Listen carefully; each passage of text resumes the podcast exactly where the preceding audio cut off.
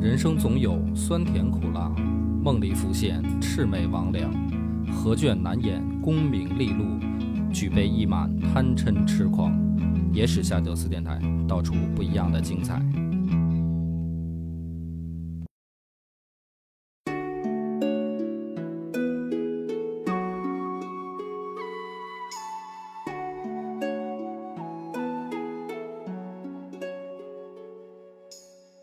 大家好，欢迎收听《野史下酒》，我是主播恶霸波。张小娘，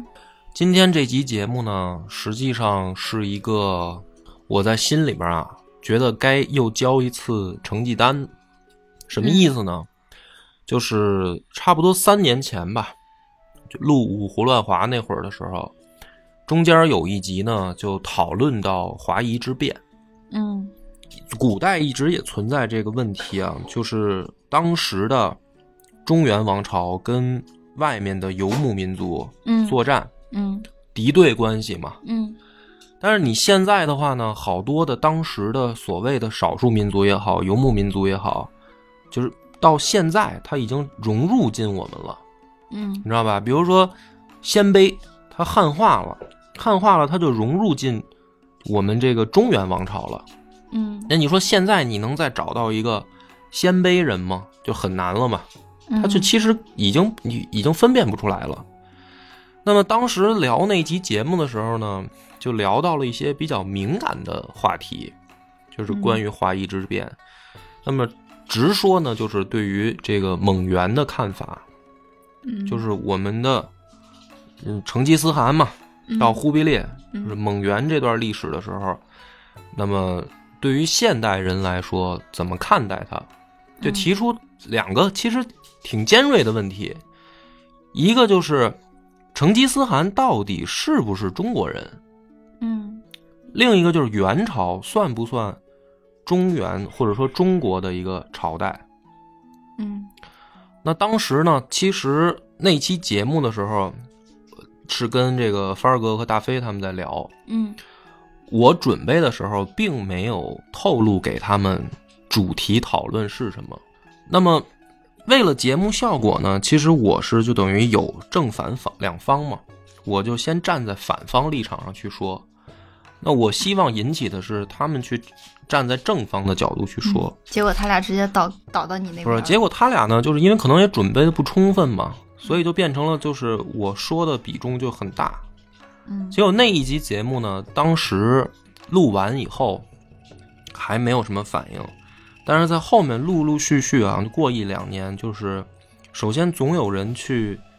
听到那一期的时候，会去觉得说那一期说的有很大的问题，嗯就是他不能认同的观点，嗯就也是因为当时做节目不成熟，嗯就是本来想着说正反两方咱们讨论，但是没想到我这个光想着，我以为说让他们当正方，他们应该有很多话说，结果他们话也不多。啊，所以今天不会是两方讨论吧？今天也因为你都没告诉我要录什么呀。是啊，所以那期后来就导致呢，就是在有一很多平台嘛，就是我因为我不只传一个平台嘛，嗯有一些平台上就不断的接举报，就举举报报那一期内容敏感。内容内容敏感，可能我觉得他应该可能是内容敏感的原因吧。嗯然后包括有有一些平台那一期因为举报就已经被被迫下架了，就嗯不是我下的，是直接平台就把它砍掉了。嗯那我后来也没有想着说再重新上传，嗯但是呢，过了这个几年以后吧，我最近不是在玩那个游戏嘛，对马岛之魂对《马岛之魂》，然后这个游戏的内容不就是讲，就是蒙古大军进攻日本的这么一个嗯背景吗？嗯玩的时候，我也在我又想起这个事儿了。然后录超游的时候，就是去公社跟这个金花野人他们录音的时候呢，我就不不是为了讲这个游戏嘛，嗯但是我就回过头来又想到了说当年的这个问题，嗯而且这个问题呢，我想就是说，其实我马上也要绕不开了。什么意思呢？就是说，那我讲完唐朝，然后再讲五代十国嘛，嗯对吧？哎，唐讲完唐朝，讲完五代十国，那马上就是宋。那也就是说，可能啊，我估计再过三年左右，就就到元了嘛。那到元的时候，我就肯定就直接就撞上这问题了。嗯因为大家常听野史下酒的时候呢，就也能听明白，我是想按照一个时间线，就是从古到今的这么一个大时间线往下讲。嗯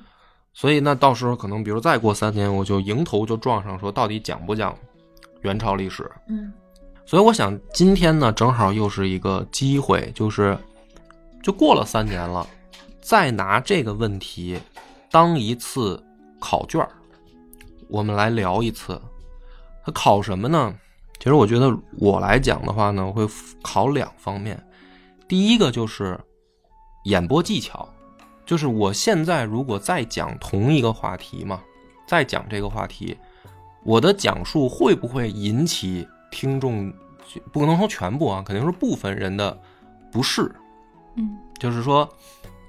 跟三年前讲的话，这个话能不能讲的让人听着觉得说不会引起特别大的不适感了？另一个就是我的这个史观嘛，历史的这个观点是不是有所变化？因为我觉得过了这三四年以后，其实我对历史看它的东西的时候，很多的时候我的心态也在变化。更成熟和深刻了。可能是吧，我嗯自我感觉可能是，嗯所以今天就同样的问题，我跟你我们再聊一次。嗯，那你为什么不让我准备一下呢？不哎，所以就这就是看我的演播技巧有没有提高 嘛，啊啊！对吧？嗯就是说当时是哎，我对面对不张张小娘就是听众，那如果张比小如娘的反应就是听众的反应对，。 就是如果说比如说我给你准备了，然后咱俩讨论，可能节目形式上来说是比三四年前强了，但是嗯那到底是啊就不能因看为出准来波哥的技巧如 何了。对，就是到底是因为准备强了，还是我强了，那不就说不清楚了吗？是吧？所以咱们今天讲讲，其实我先点出问题啊，因为当年那一期等于问题也很含糊，今天我就先等于明确两个问题。嗯第一个就是成吉思汗到底是不是中国人嗯啊？第二个问题是元朝到底算不算中国历史上的一个朝代我可以现在就回答你，就是我的观念。啊？你先说你的观点，你觉得成呢吉？成吉思汗是中国人，元朝是中国的历史是吧？啊。我的观念就是这样。好，那就我如果你跟我的观念不一样，你要想说服我，可能还挺难的。是吗？那你听我讲讲吧那。那就看你的技巧了。我我我，那好，你现在观点就先明确了、啊。对，因为我觉得这个东西，你让我说依据，我可能也暂时之间也想也一下子想不起来特别嗯充分的依据，但是我觉得这就是这就是很就观念里边的东西啊， 啊，对融入到骨血里的东西啊。是吗？是吗？啊，啊 宋宋唐宋元明清不是一直啊都啊，好的好这样？嗯啊的，行，那这个你看两个问题，你现在等于有答案了是吧？嗯成吉思汗，嗯，好，你那这一期节目到此结束。那不行，我观点跟你还是还是不太一样的啊。咱们往下讲，就是嗯说当年怎么会我对这个问题就是这么执着呢？ 嗯我是因为小呃不是小学啊，就是高中的时候的历史课，嗯然后当时呢，这个老师呢就问了一个问题，就是嗯说岳飞是什么人，就是等于一个填空题的嘛，嗯，啊这种题嘛，嗯，嗯岳飞是什么什么，嗯嗯空着呢。然后当时课上的时候，我就因为我本来就喜欢历史，我就脱口而出我说岳飞就是民族英雄。嗯，然后老师说你这个回答就不对，嗯他怎么能是民族英雄呢？他抗击的这个游牧民族，现在也是中华民族的一部分了。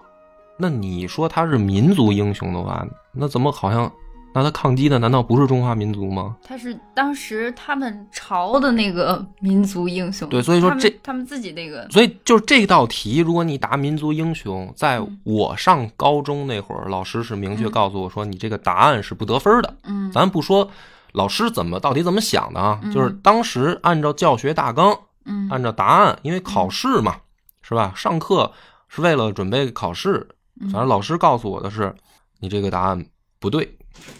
当时呢，我就就觉得我老师的这个回答我不满意，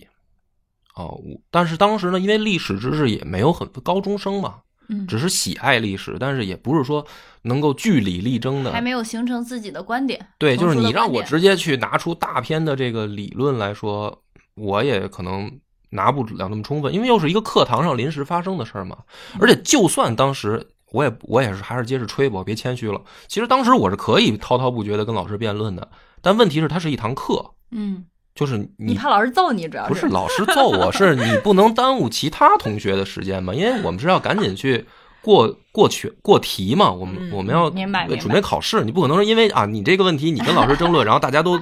都等着你嘛，对吧？但是当当年那个问题，我就一直就觉得就很别扭，嗯啊，他都不是直觉上的，我就我就说，那你那你当时岳飞抗击的这个金，嗯他文字、语言、文化都跟都跟宋不一样啊，他就是另一个国家、另一个民族啊，嗯，对吧？嗯？那你你你你你怎么能说它一样呢？它现在它融入了，那是现在融入了，嗯它当年没融入啊。嗯你不能说岳飞现在国籍是中华人民共和国公民吧？你不能说岳飞是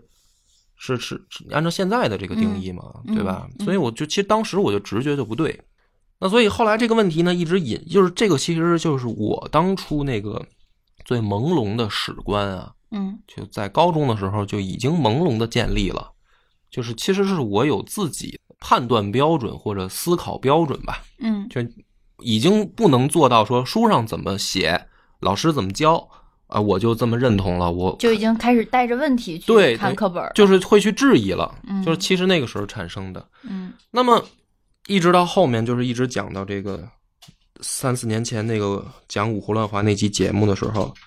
然后我才发觉这个问题其实还挺严重的，因为大部分人其实是，嗯，因为他也可能不喜欢历史吧，嗯那不喜欢可能也就不在乎嘛。嗯，爱爱啥样啥样，对，就是反正那上哎谁学谁上学时候教的是什么样就什么样呗。嗯所以当时讨论这一期节目的时候，我以为能讨论起来，但是发现其实没讨论起来，就嗯在于、可能它其中一个原因就在于此，就是你觉得特别较真儿的一个问题，可能人家听起来没有必要讨论，然后你听你腾腾腾说半天，人家反正最后就说你说的不对，我不认同，但是你要说为什么，我现在给你解释不清楚。 当时最后那个结论就是这样的，嗯就是反正到那期节目也聊了快一个小时，后来剪一剪嘛，接近嗯也也接近一个小时。那今天我们再来聊呢，我来给你讲讲我现在的观点啊。嗯其实我先第一个问题，我我我来跟跟你讨论啊，就是成吉思汗肯定不是中国人，那是原因是什么呢？其实很简单，成吉思汗本名铁木真嘛，他是蒙古乞颜部博尔之金氏。嗯，就是他是有自己的这个部落宗族，博尔之金是他的姓氏对吗？对啊，就是等于嗯氏族的那个氏嘛，博尔之金氏，嗯嗯乞颜部是他的部落嘛。嗯那么他们这个部落，因为游牧民族嘛，它不像咱们这个农耕民族，它是有一个房嗯在某一个地方。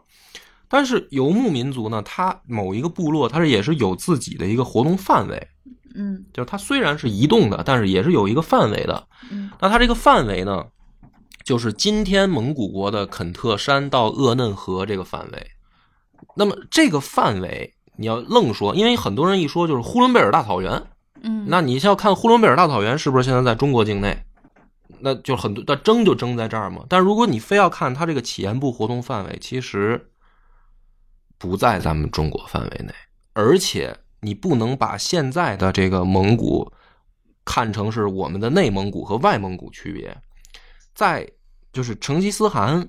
出生到长大的那个时代，嗯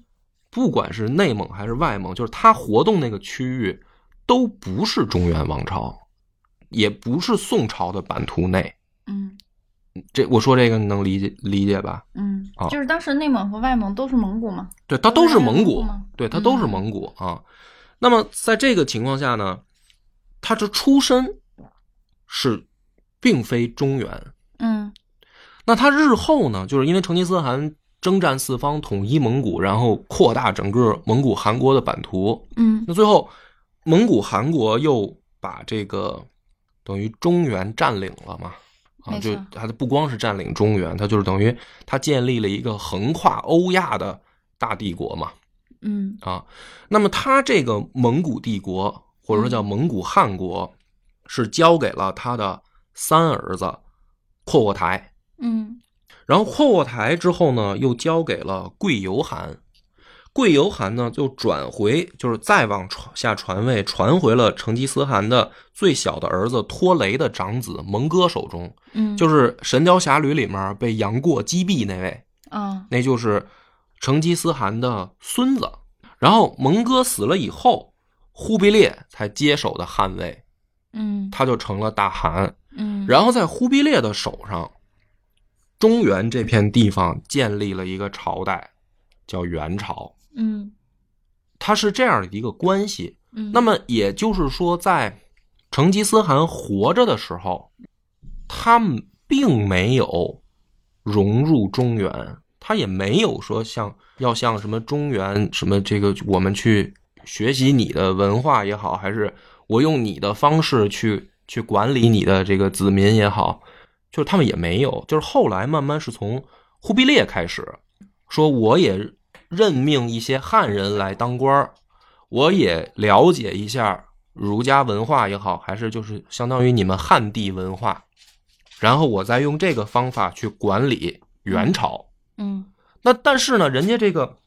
蒙古帝国，元朝只是人家其中的一部分，嗯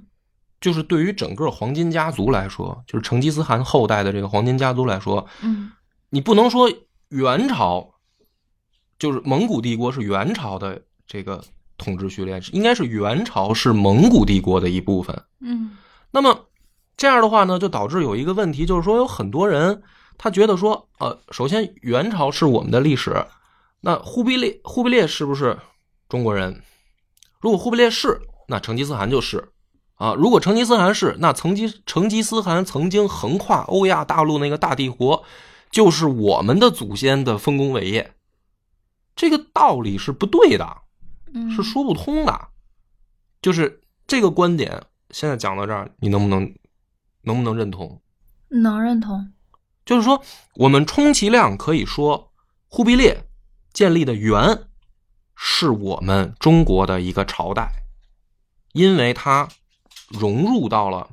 就是等于中原的这个文化里，嗯他也学习了这个汉地的文化，他他也是就是有皇帝的这个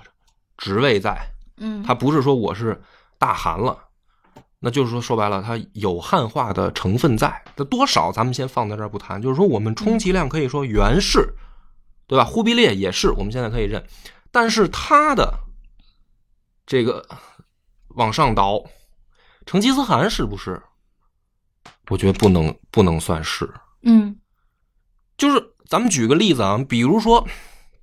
奥巴马是美国人，嗯然后他还当了美国总统，嗯这没毛病。但是你能说奥巴马的祖先爷爷太爷爷就是美国人吗？不是，就他的祖宗就不是非非洲人了吗？不是非洲那个国家的公民了吗？所以你你是觉得说成吉思汗是中国人是不严谨的，但是可以说忽必烈是中国人，对，你可以说忽因必为因烈为是忽必烈他留在了中华文明这个历史当中。这个序列嘛？啊，对对对，呃，你觉得这能不能说得通？能说得通。对我再举一个例子，就比如说吧，如果将来我的孙子也好，嗯哪怕我儿子也好，嗯或者孙子或者重孙子，但凡某一代，比如说他脱离中国国籍了，嗯他加入别国国籍了，嗯他就算别国人了。嗯，对吧？嗯但是他不能说当年我的祖宗梁波或者我爷爷梁波也是跟我一个国籍，嗯那对吧？那我我这个倒下来不能说啊，将来我的子孙如果变成别的国家的人了，我你在说我的时候也是那个国家的人，嗯那我干的事儿跟他没什么关系吗？嗯，我肯定是作为一个中国人干的嘛，这些事儿。那你倒过来就是说，成吉思汗，也就是说铁木真，他干的这些事儿，你怎么能把它定义为是一个我们的祖先干的呢？他跟他不是我们的祖先嘛，明明。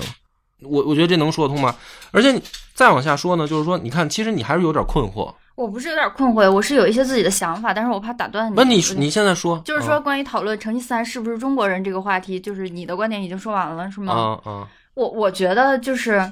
因为你研究历史，所以你可能就是对这个呃，就是研究对这个问题会很严谨的思考，他究竟是不是中国人。嗯但是其实我我我认为，它记载历史这个东西，它是其实是需要抓大放小的。就是可以，你你如果又揪着这个问题说成吉思汗他是不是中国人，嗯他可能啊按你那样分析，我也觉得你说服我了，他确实好像不应该他说说他是中国人，但是你记载元朝历史你怎么记载呢？成吉思汗毕竟是元朝那个朝代的，就是一个算是开拓者，哦虽然他没有他没有建立元朝，但是他是个开拓者，他就得从这儿记。嗯，所以说，可能那个大历史，就像我们课本上对这个东西的说法，可能就不是那么的严谨了。再加上咱们中华文明这么多，就五十五个少数民族加汉族，对不对？嗯？然后发源地呀、什么的，对就是这么多省份，嗯嗯，它确实就是会讲一个发源，讲一个演变，它就是有很多个部分组成的。对，所以我觉得，所以我告诉你，这就是当年没有讨论清楚，遭来别人觉得很啊、诟病接受的地不了的方地是吧方，嗯就当因为当年没讲清楚。那那你要现在提出来特别好，嗯因为这次我就要把它讲清楚。嗯你说五十六个民族都是中华民族，嗯这个我不反对嗯啊，不反，因为我们现在的这个从国家层面来说也是这么认定的嘛，就是啊五十六个民族嗯是一个大家庭，我们嗯都是中华儿女，对啊这个我们现在这么说是没没问题的。嗯嗯，OK。但是中华民族是什么？中华民族是什么时候提出来的这个概念？这个就是你混淆的一个地方，就是会让你觉得说你不能这么严谨。那现在中华民族是包含着多民族的。我先告诉你的就是，中华民族是民民国时期提出来的嗯概念吧？首先“民族”这个词是十九世纪由日本传入中国的，嗯就这个词出现在我们的这个书上，我们的这个词汇库里，嗯我们开始用“民族”这个词是十九世纪嗯才出现的。那么“中华”这个词呢，才是古已有之。就是我们原来，如果你去历史上看，是没有中华民族这个概念的，它只有中华，没有民族。那么，这个中华又是什么意思呢？中华在我们的古代是以地域范围内标示自己文化的特殊性。嗯，就是什么叫中华？是指在某一个地域范围内，因为我的文化跟你的不一样，嗯就是所谓的我们是中原中华嘛，我们的文化，我们是中原人，我们的文化就叫中华。嗯你是夷狄蛮夷蛮夷啊，那你就跟我不一样，它是标示文化的区别，嗯而并非血缘的区别。嗯。但是你那个是分开去讲中华的含义和民族的含义，但是中华民族这个含义拼到一起，就是说这个中华民族这个对组合词出现那么是这什个么时组候呢，啊合词最早出现的是一九零二年梁启超提出来的。梁嗯启超呢是是最早从中国民族提出了中华民族的概念，等于说嗯一九零二年中华民族这个概念才出现。嗯然后当时呢，这个梁启超在他的这个《论中国学术思想变迁之大势》这个文章当中有这么一段话，说：“立于五州中之最大州，而为其州中最大国者，谁乎？我中华也。人口居全球三分之一者，谁乎？我中华也。”四千余年之历史未尝中断者，谁乎？我中华也。嗯哎，他这里面还有另一个问题，我都我都就是咱们今天不是讨论范围啊，就是说，起码在梁启超的世界里面，这个他认为的我们的历史也不是上下五千年，嗯是吧？嗯，那么后来呢，等于到一九零七年，杨度又在中国新报上的文章里面更详细的阐述了，就是关于梁启超那个所谓中华民族的概念。嗯他说：“中国向来虽无‘民族’二字之名词，实有何等民族之称号。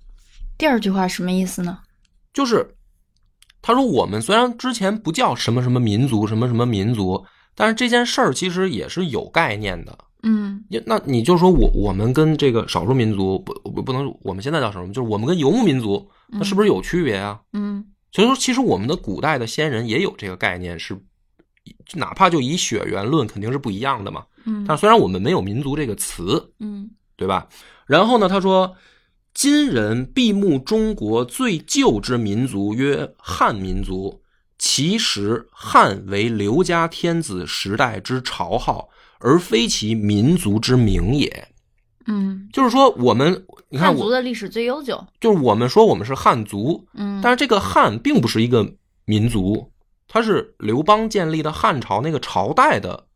名号叫汉。就是当时那个朝代的，那就是汉人的后代全都是汉族，所以它这个汉其实并非在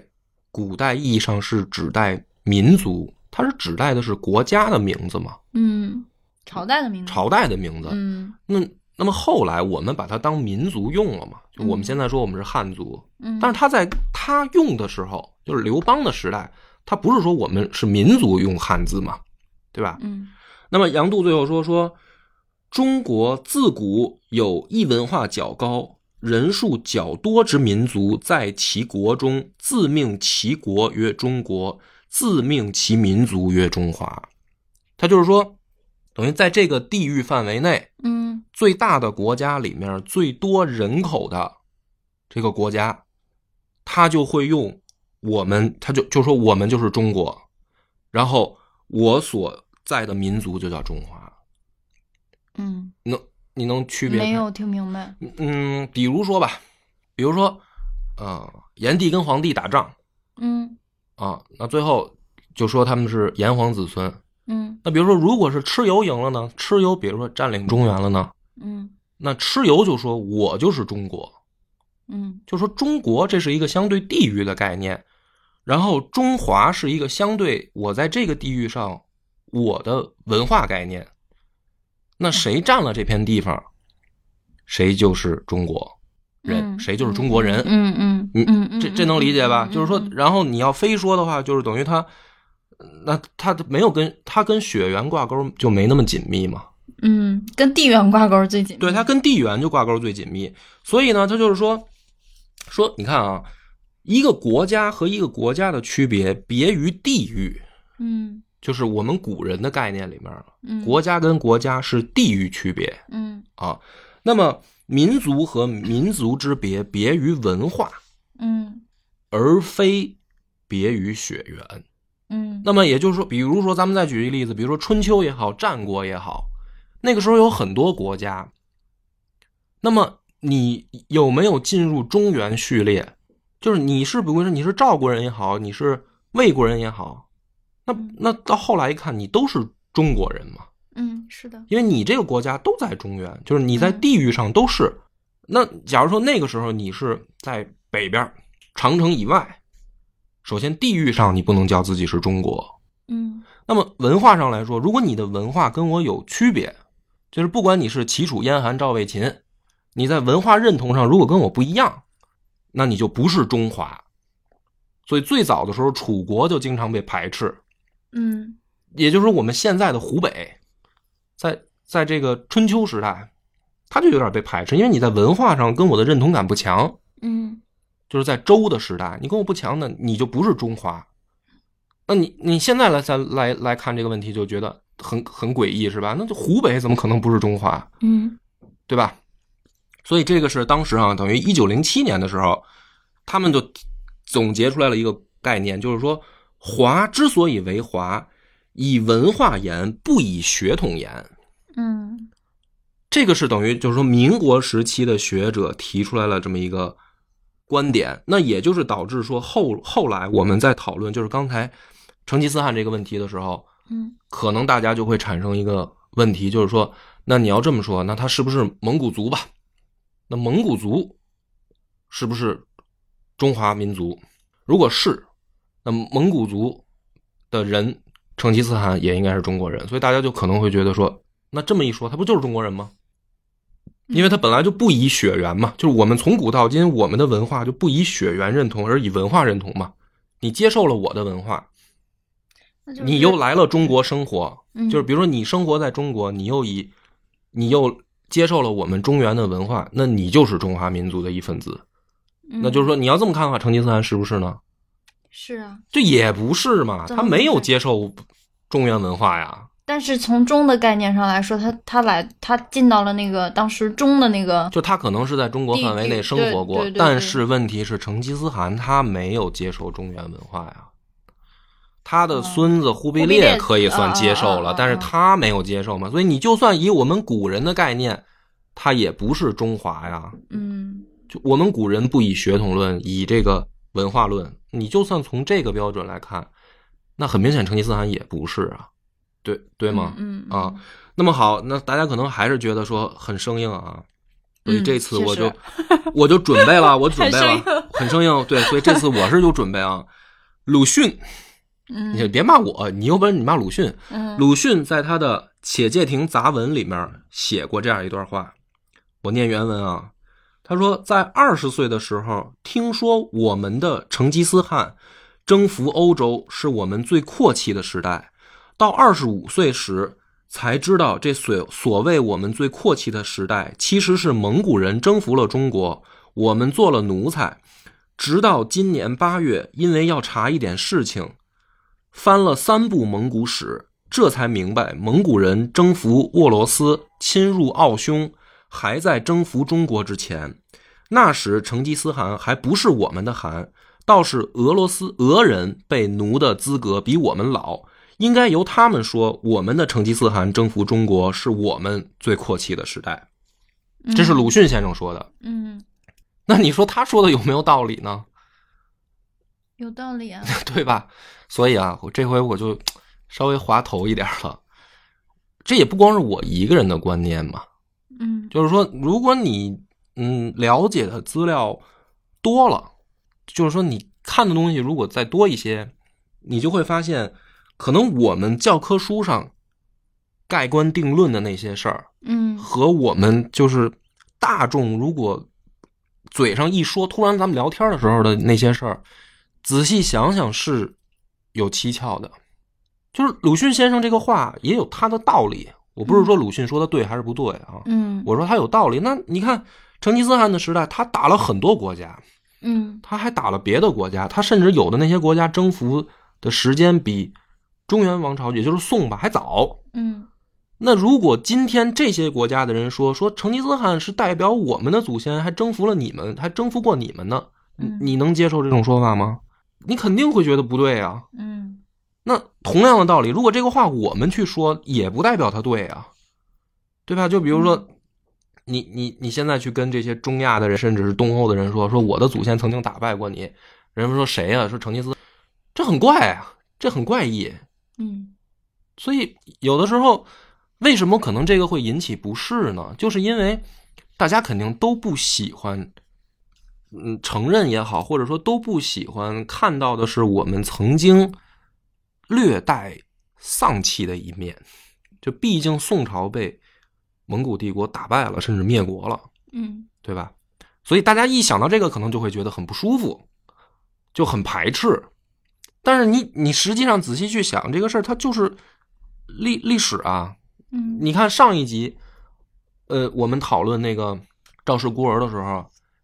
你最后也也是有观点，就是说你想知道的是真实，对吧？我当时说呃司马迁儿写得好，是因为意义很重要，嗯我们追求的意义嘛，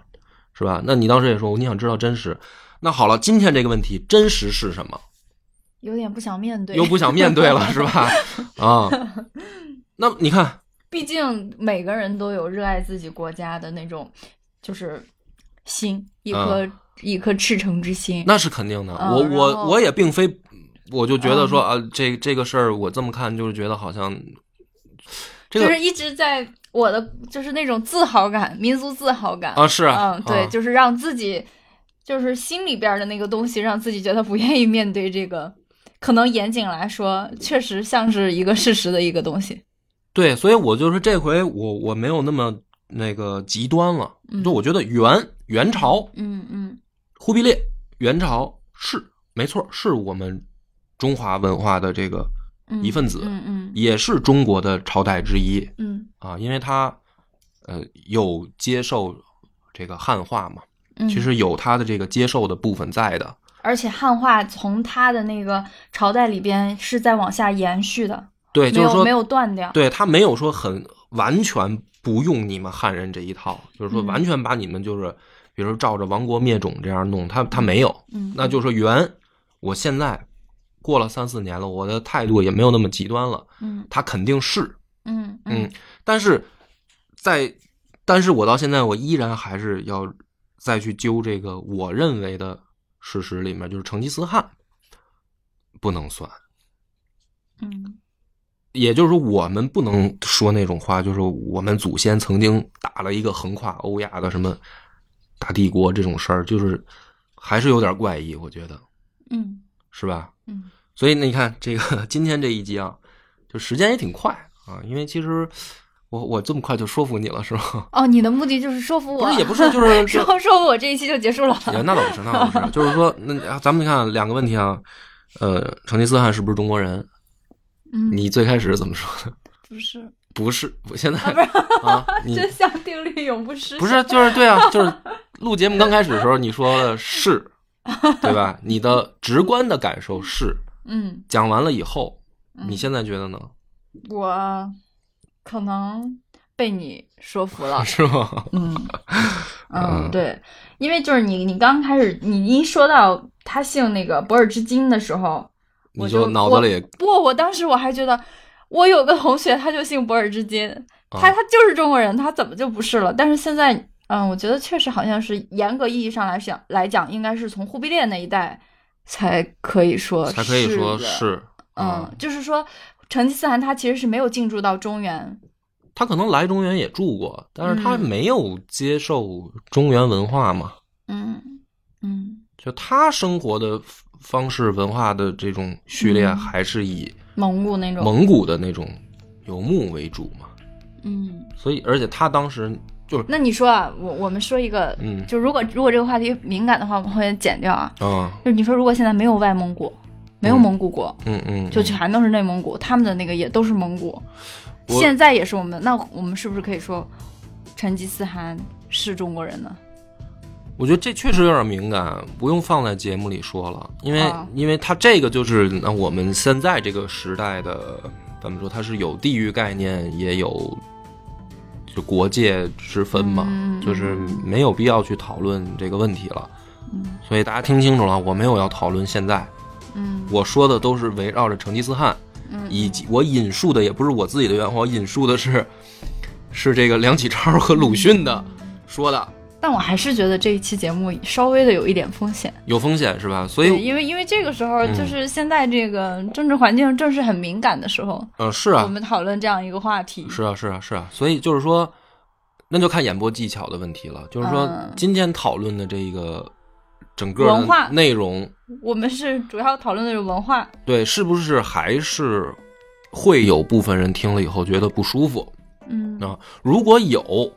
也没关系，我觉得啊，因为因为也被举报过，对吧？也不是没被举报过，就是说，如果你非要是要举报，我也没办法。但是我做这个电台也好，或者说我来跟大家分享的是我个人的想法，我读书的时候一些思考。我并非要说让大家都认同，就是你听节目，你可以不认同，你可以留言，也可以骂我，每集都有骂我的嘛，反正也，嗯嗯对吧？但是你非要举报，我也拦不住。嗯但嗯那尽管这样，我做这个事儿的目的不能改，就是我本来就是这么做节目的，哦，你说到这儿，我突然间觉得有一点感动，是吗？就是因为嗯，就是因为其实我们大众接触接触到的所有的知识啊，包括就是你从那个就是大家一起上学这种叫什么中学啊、大学时代，你你学到的那种。呃，专业知识也好，还是说数理化这种统一的学科知识也好，其实都是别人整理出来，然后告诉告诉我你、们的教给你的。对啊，就甚至嗯都是专业知识，都是别人整理嗯出来教给你的。然后这些你觉得已经是真理的东西，其实它都是人整理出来的。对啊，嗯，他然后肯定是我们会是直随接对我们是直接接受了这些，但是对实际上可能就是有一些呃更需要钻研，然后更需要严苛的去探究的一些边边角角的东西，嗯是需要有专门的人花专门的精力，然后去去做，然后再把这个新的发现告诉给大家。然后可能就是厄瓦波就是做了这这些嗯就是工作，我相当于抛砖引玉吧，啊就是说对对我对分享了我的想法，我的思考，对然后如果能引起你的思考，这个是《野史下酒》这一档节目其实一直想做的事儿，嗯，我我是有思考的，我对对吧我来说，嗯我是觉得，所以所以说呃有这个有启目发的有如思果考还的在就行了。嗯那至于说确实有的人听了不舒服，他他要举报，要让这期节目下架，那也没办法。那就是说，看来还是我可能过了三年，就是火候也不没到，因为我所以我就节目一开始我说这是一个我过了三年我再试一次的成绩单嘛，就是我再答一次这个卷儿，看看这回的卷子在大众传播上来说，因为毕竟《野史下酒》它是一个嗯新媒体节目了。嗯嗯啊，它虽然不是一个说官方节目，嗯不是一个什么机构性节目，嗯它是一个自媒体，但是它毕竟是在大众范围传播，那那一定会考虑到说你说的这个话是不是在大众传播上引起问题了，那就是我自己个人的问题了。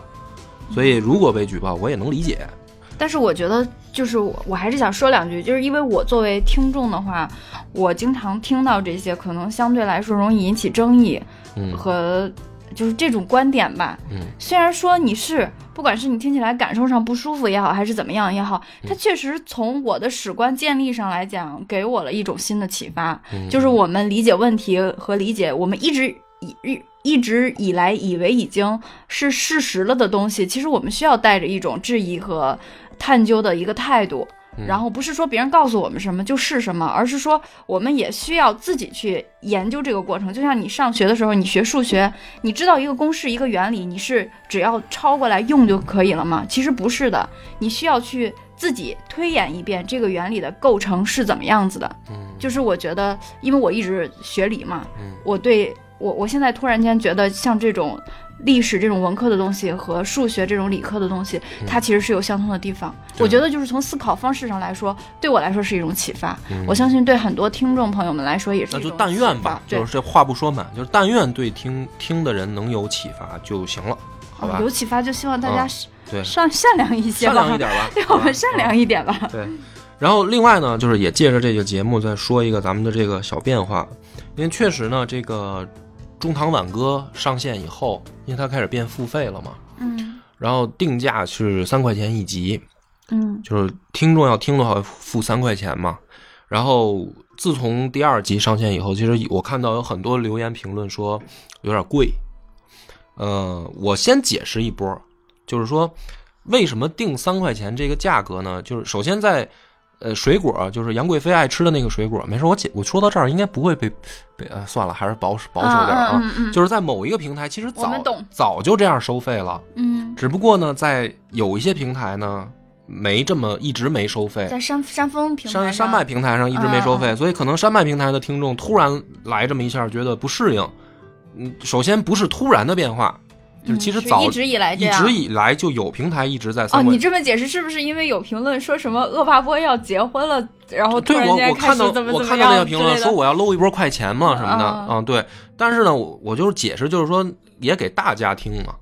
啊嗯所以，然后这是一个，第二个是说这个三块钱呢，呃，不是都到我兜里。嗯首先，平台就会分一波，嗯，就是平台会分走其中一部分。 这样说会得罪平台吗？不会得罪 的，这是这是事实。嗯嗯就是平台对，本大身家它其实应该也都知道。，嗯对平台它当然不可能白干了，对吧？然后，如果你要用这个苹果，苹果还会再分一部分，嗯，就是苹果手机，苹果手机它还要分一嗯部分，对。然后实际上你到我手里，然后我还得用按个税交交一次，嗯，就是按百分之二十，就是就是他们两两家分完了，我再还得再交一波税，嗯所以实际上你的三块钱到我手里面可能就两块左右，就是一个人。嗯，我没事儿，这个话其实没关系嘛，因为这个这个账其实大家一算就能算出来。那么，所以其实你觉得很贵，但是嗯，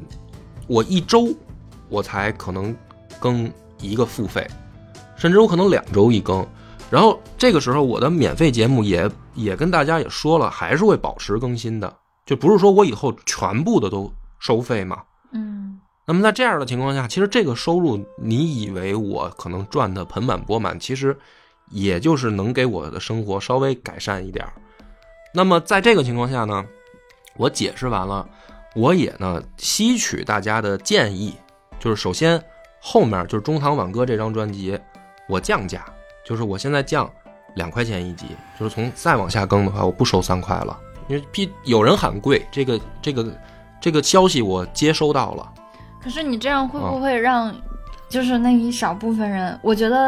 呃，我我只参加过一次粉丝见面会，我觉哦得大部分的粉丝其实还是很就是不是抱着这个那没种关很系，因为为你好的因为那种但态凡度。因为如不果是是不有求就不，你不用不用在这个事儿上解释，就是我已经想好了，就是如果有人想听，而是因为嫌贵的话，那我愿意再降一次价，就是两块钱一集后面。嗯然后，呃，如果这个哦不是也不用如果了，就是然后后面我会加长每一集的时长，就是原来应该是四十分钟标准，嗯就是每一集是四十分钟嘛，但是大家因为觉得贵嘛，所以我就后面两块钱一集，然后我现在保证的是每一集六十分钟时长，就是相当于我在用这个办法给大家，呃，再做一下价位上的平衡嘛，这是我通过看评论我想好的一件事儿，所以在这儿跟大家说一下，也希望大家能够支持啊，就是我的这个初心其实没有变，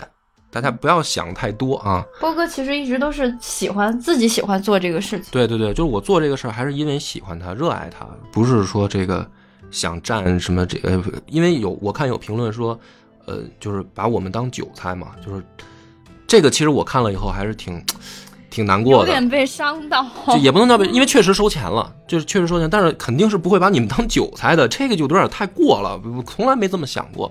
所以我觉得说到这儿就可以了，希望大家能理解啊。就今天这期节目，如果给你带来不快啊，你就手下留情；但如果你实在忍不住，那我也没办法，好吧？感谢大家收听，本次到此结束，拜拜。我们的微信公众号叫“柳南故事”，柳树的柳，南方的南。如果还没听够的朋友，欢迎您来订阅关注。